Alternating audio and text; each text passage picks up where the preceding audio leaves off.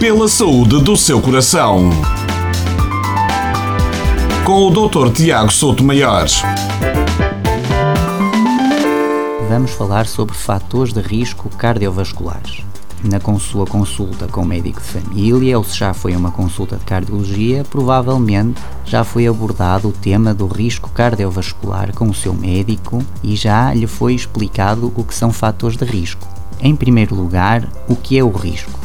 Se consultarmos o dicionário da Porto Editora, vemos que está definido como uma possibilidade de um acontecimento futuro e incerto. Se consultarmos o dicionário já da Texto Editoras, está descrita a palavra perigo, possibilidade de correr perigo.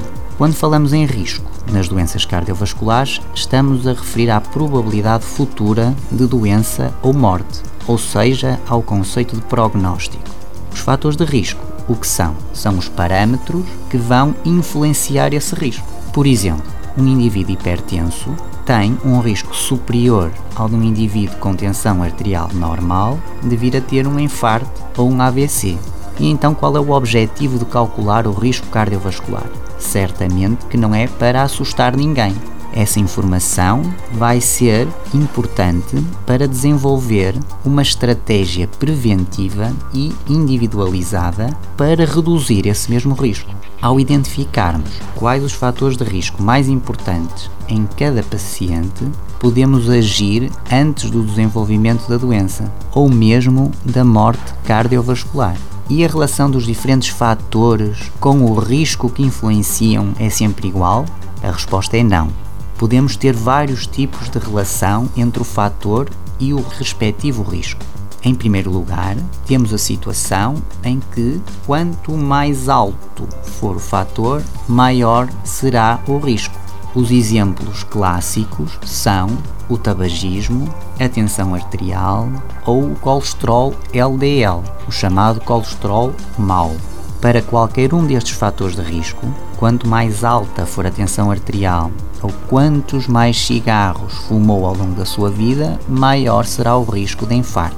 Em segundo lugar, também temos a situação inversa, ou seja, fatores em que quanto menor for a sua quantidade, maior será o risco. O exemplo clássico é o do colesterol HDL, também conhecido por colesterol bom.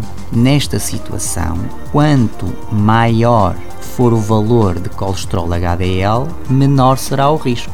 Mas quanto menor for o valor de colesterol HDL, maior será o risco. Em terceiro lugar, existem fatores que se relacionam com o risco em forma de U. O que é que isto significa?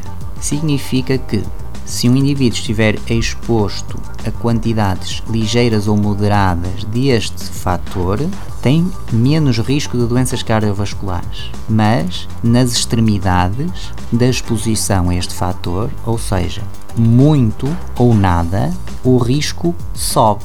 Um exemplo é o das bebidas alcoólicas, em que as pessoas que têm um consumo ligeiro têm um risco cardiovascular menor do que aquelas que nada consomem ou consomem muito.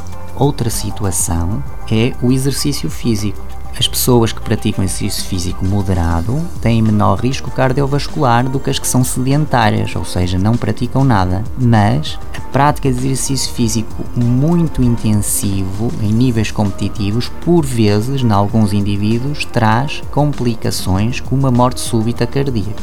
Concluindo, portanto, o conceito de fator de risco é este mesmo. São parâmetros variáveis que vão influenciar a probabilidade futura de vir a ter doença cardiovascular.